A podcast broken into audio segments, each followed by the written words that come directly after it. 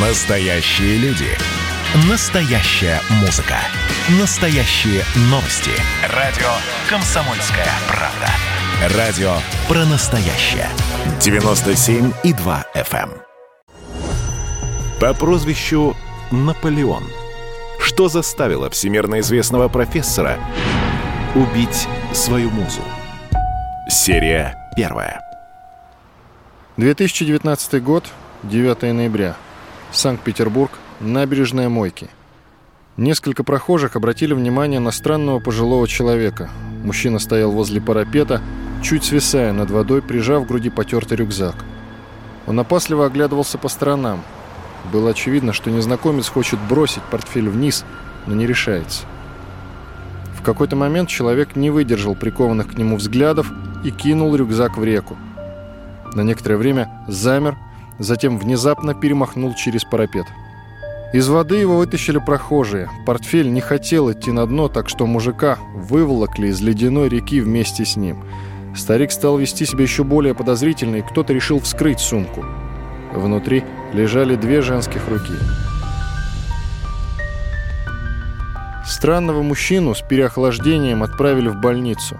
Личность установили быстро. Задержанным оказался 64-летний Олег Соколов, всемирно известный историк, кавалер Ордена Почетного Легиона Франции, доцент СПБГУ. Тем временем полицейские открыли дверь в его квартиру. Внутри их ждала новая ужасная находка. Расчлененное тело аспирантки все того же университета, Анастасии Ещенко. Это было начало запутанной детективной истории, в которой смешались любовь, ревность, власть и безумие. Вспоминает старший оперуполномоченный отдела по расследованию убийств главка полиции Алексей Федоров. Значит, заявка прошла о том, что из мойки выловлен гражданин, у которого с собой пакет э, с расчлененными руками человеческими. После этого я доложил своему руководителю о данной ситуации, и он попросил, чтобы я выехал э, в Мариинскую больницу, куда данный гражданин был доставлен, и пообщался с ним по поводу того, откуда у него пакет с руками. А, я вызвал дежурную машину и поехал в Мариинскую больницу. Первоначальной информации у меня не было вообще никакой. Ничьи руки, никто вывален, вообще ничего. Встретились, значит, они мне сказали, что уже начался обыск у данного гражданина, и при этом обыске сразу был обнаружен пакет, в котором находилась голова. Голова женская. Поскольку гражданина я видел первый раз, я ему представился, что мы являемся сотрудниками отдела по раскрытию убийств, я из главного управления, а мои коллеги из Адмиралтейского. Попросил представиться его, кто он такой. Он назвал свои установочные данные. Соколов Олег Валерьевич. Встреча Олега Соколова и Анастасии Ещенко состоялась в СПБГУ, главном университете Петербурга в 2014 году.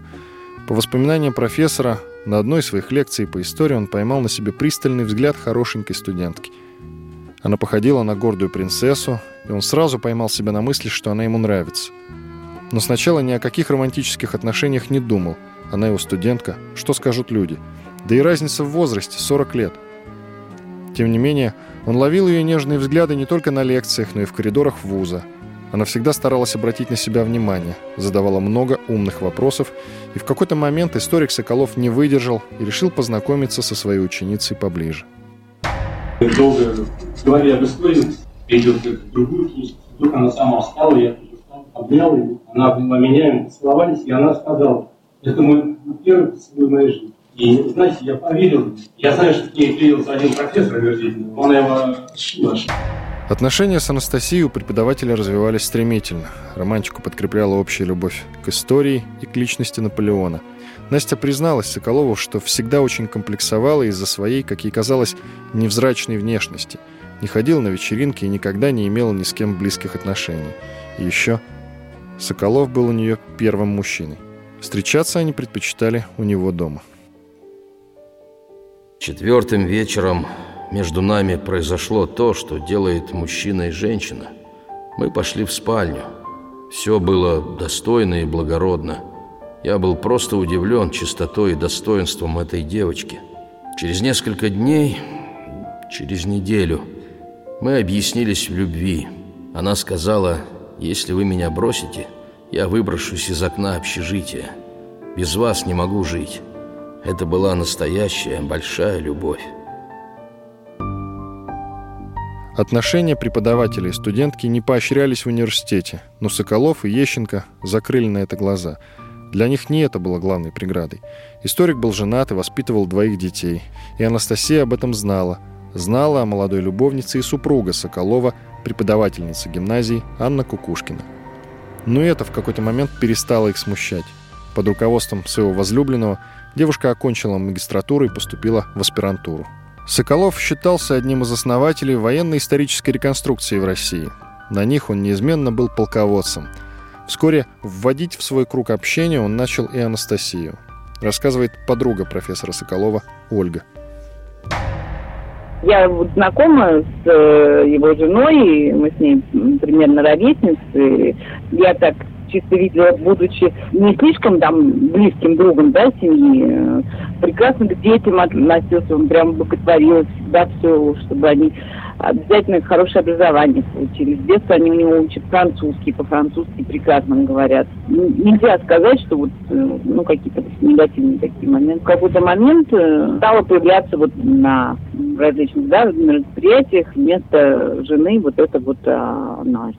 Очень милая девочка, студентка, отличница, прекрасно образована тоже учила французский язык, у них были какие-то совместные проекты, они там, она помогала вот э, лекции, когда он читал в университете, у него как бы, всегда были такие цикл открытых лекций для всех, когда могли прийти все желающие. По ветеранам, кто проходил в университете, а, лекции были всегда потрясающие, потому что он вот лектор от Бога, он всегда умел подать материал так, чтобы было интересно, да, то есть все время слушателей держать вот на пике, да, вот внимание, но это надо уметь. И вот и Настя, она как бы, ну, поскольку она училась э, под руководством, да, то, э, по-моему, она в аспирантуру даже поступила, и э, Олег Валерьевич у нее был научным руководителем, тут я точно не могу сказать, но она всегда помогала, то есть вот весь презентационный материал, да, то, что картинки, слайды, все это как бы да, она сидела за компьютером и помогала готовить. Ну, у них были хорошие отношения. Она ездила с ним на мероприятия различные. Всегда как бы она была рядом. Она очень, ну, как студентка, наверняка была влюблена в него преподавателя, потому что ну, он умный, начитанный, с ним очень интересно рядом, просто рядом находиться. Соколова знал без преувеличения весь Петербург. Он – желанный гость во Франции, как большой знаток биографии Наполеона и видный популяризатор их истории и культуры, обладатель высшей награды этой страны – Ордена Почетного Легиона. У него много встреч, прием там, здесь, и везде он брал ее с собой, везде они появлялись вместе. Девушка из провинциальной станицы Краснодарского края даже и мечтать не могла о таком.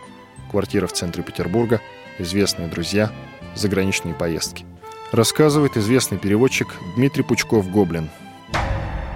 Я в семью не вхож, дома никогда не был, близких отношений не поддерживал, наблюдал со стороны. Если наблюдать со стороны, друг на друга они смотрели с обожанием.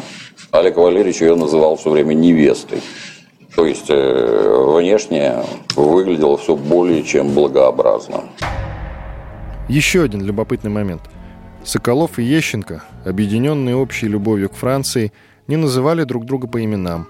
Профессор, как фанат Наполеона, просил обращаться к нему не иначе, как «Сир». Французское имя он дал и Насте. Она обращалась ко мне «Сир».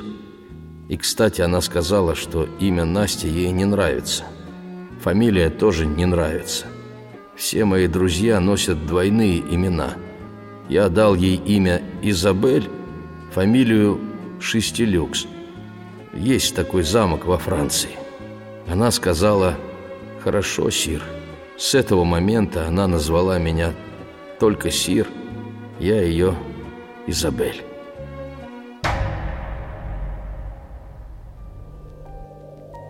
Анастасия Изабель о своих отношениях рассказала и своей семье. Мать Ещенко, подполковник полиции, психолог. Отец – преподаватель физкультуры в университете. Признание дочери стало для них ударом. Семья пыталась мягко отговорить Настю от такого романа. Отец девушки, Олег Ещенко, убеждал ее, что разница в 40 лет – это слишком большая пропасть между людьми. она любила этого человека. Вы знаете, если человек любит, то уговаривать что-то там ему внушать, доказывать бесполезно. Есть предположение, что в своей музе Соколов видел то, о которой грезил долгие годы. Образ идеала красоты он расписывал даже в своей книге «Испанская война и тайна тамплиеров», которая рассказывала о любви блестящего французского офицера Анри де Крессе и прекрасной девушки по имени Инесса. Время действия 1810 год, место Сарагоса, город на северо-востоке Испании – Официальная аннотация сравнивает содержание с тремя мушкетерами и приключениями капитана Алатриста. Знакомым Соколов рассказывал, что главных героев списал с себя и Ещенко. На нашу четвертую встречу мы стали близки уже интимно. И вот после буквально, там, я не знаю, двух-трех еще встреч, она сказала, что для меня, как для честного человека, черт подчеркиваю, у меня до этого не было ни с кем никаких, не только интимных конфликтов. Она даже не целовалась ни с кем, я в это и верю вполне. Она буквально, ну вот уже, скажем так, через месяц после наших э, контактов близких, она сказала, что для меня, для честного человека, продолжение нашей связи может быть только в законном браке. Я сказал, что при всей любви, я должен сказать, что, во-первых, у меня э, есть дети, двое моих детей, которых я очень люблю. Что будет с ними по поводу детей, она сказала, говорила тогда, в 14, 15, 16 году, что она будет их любить так же, как своих. По прозвищу Наполеон. Что заставило всемирно известного профессора убить свою музу? Серия первая. Часть вторая. 2019 год, 9 ноября. Санкт-Петербург, набережная Мойки – Несколько прохожих обратили внимание на странного пожилого человека. Мужчина стоял возле парапета, чуть свисая над водой, прижав к груди потертый рюкзак. Он опасливо оглядывался по сторонам. Было очевидно, что незнакомец хочет бросить портфель вниз, но не решается. В какой-то момент человек не выдержал прикованных к нему взглядов и кинул рюкзак в реку. На некоторое время замер, затем внезапно перемахнул через парапет. Из воды его вытащили прохожие. Портфель не хотел идти на дно, так что мужика выволокли из ледяной реки вместе с ним. Старик стал вести себя еще более подозрительно, и кто-то решил вскрыть сумку. Внутри лежали две женских руки. Странного мужчину с переохлаждением отправили в больницу. Личность установили быстро. Задержанным оказался 64-летний Олег Соколов, всемирно известный историк, кавалер Ордена Почетного Легиона Франции, доцент СПБГУ. Тем временем полицейские открыли дверь в его квартиру. Внутри их ждала новая ужасная находка. Расчлененное тело аспирантки все того же университета, Анастасии Ещенко. Это было начало запутанной детективной истории, в которой смешались любовь, ревность, власть и безумие. Анастасия Ещенко писала про Соколова в своем личном дневнике – в нем влюбленная аспирантка называла своего преподавателя мужем и признавалась, что счастлива с ним. При этом юная красавица даже считала, что недостойна мужчины, который старше ее на 40 лет. Вот чем она делилась в своих записях. Сегодня я со своей лучшей половиной снова дома. Я жду, верю, что мы можем быть вместе, где вы сейчас. Хочу написать вам. Но это СМС – вирус моего века, который вы не принимаете – я слишком некрасивая, чтобы быть счастливой в браке, уродливая.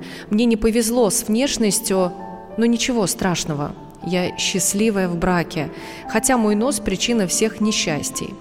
Каждый день могу видеть вас и прикасаться, зная, что вы любите меня. Хочется говорить с вами.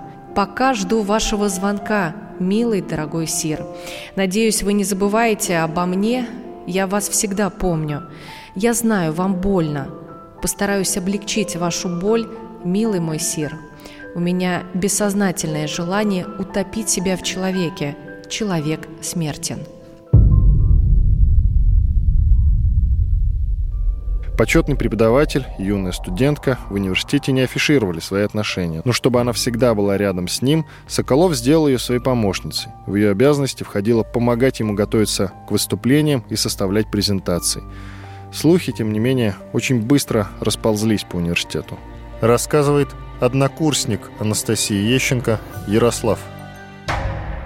Да, Она с нами никогда не обсуждала свою личную жизнь, но о том, что они состоят в отношениях, в принципе, знал весь университет. А, сначала начались э, слухи какие-то, да и, в общем-то, эм, эти отношения не афишировались, но и не скрывались. Это уже весна 2015 года конец третьего курса. Я видел лично в университете, они могли э, стоять где-то в стороне, о чем-то разговаривать, э, мирный разговор, да. Она никогда не говорила, вот э, как, э, к кому она относится в этих отношениях.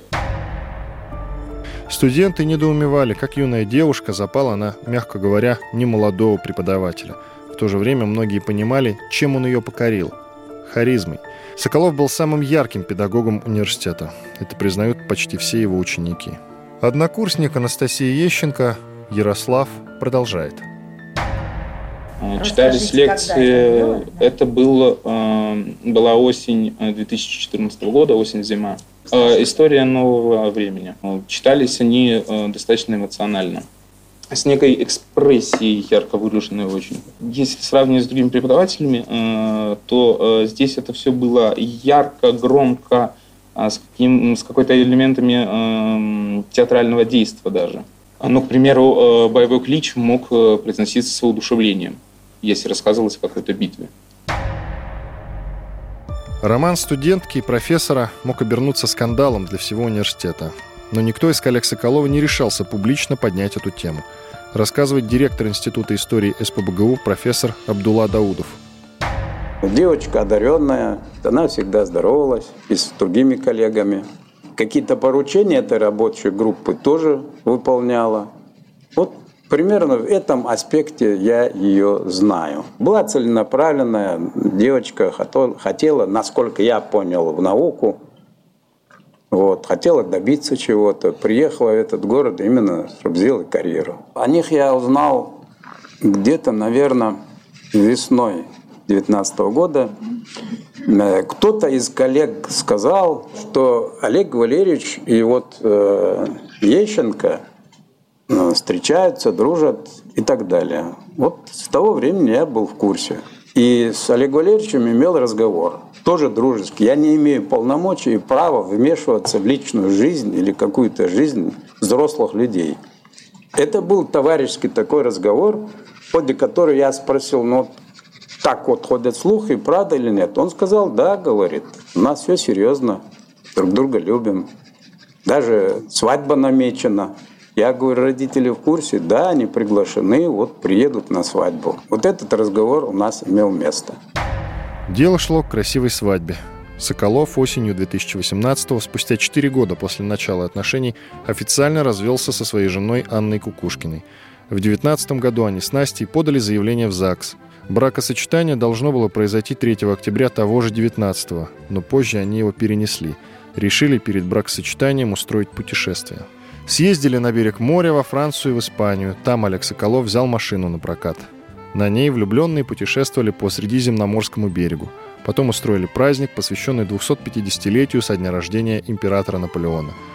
Для этого они сняли особняк в Петербурге на Большой морской улице. В ночь с 7 на 8 ноября пара праздновала пятилетие своих отношений. В эту роковую ночь и произошло убийство. Соколов четыре раза выстрелил в свою невесту, после чего расчленил ее тело. Я не только считаю, что, что должен быть наказан по закону, но и желаю быть наказанным, дабы искупить совершенное мной преступление. Но есть одно «но». Я хочу быть наказанным по справедливости за то, что я совершил, а не за то, что мне вменили вину средства массовой информации. Страшный садист, это профессор Мариарти из рассказа по Шерлоке Холмсу, и юная и юная девушка, которая убивает ради удовлетворения своих садистских комплексов. Вот спустя три года, три месяца после начала нашей любви, Настя написала в своем дневнике, там, где не убудет. Этот дневник мы узнали только здесь, в зале суда. И вот что там написано. Я люблю и любима, пишет она.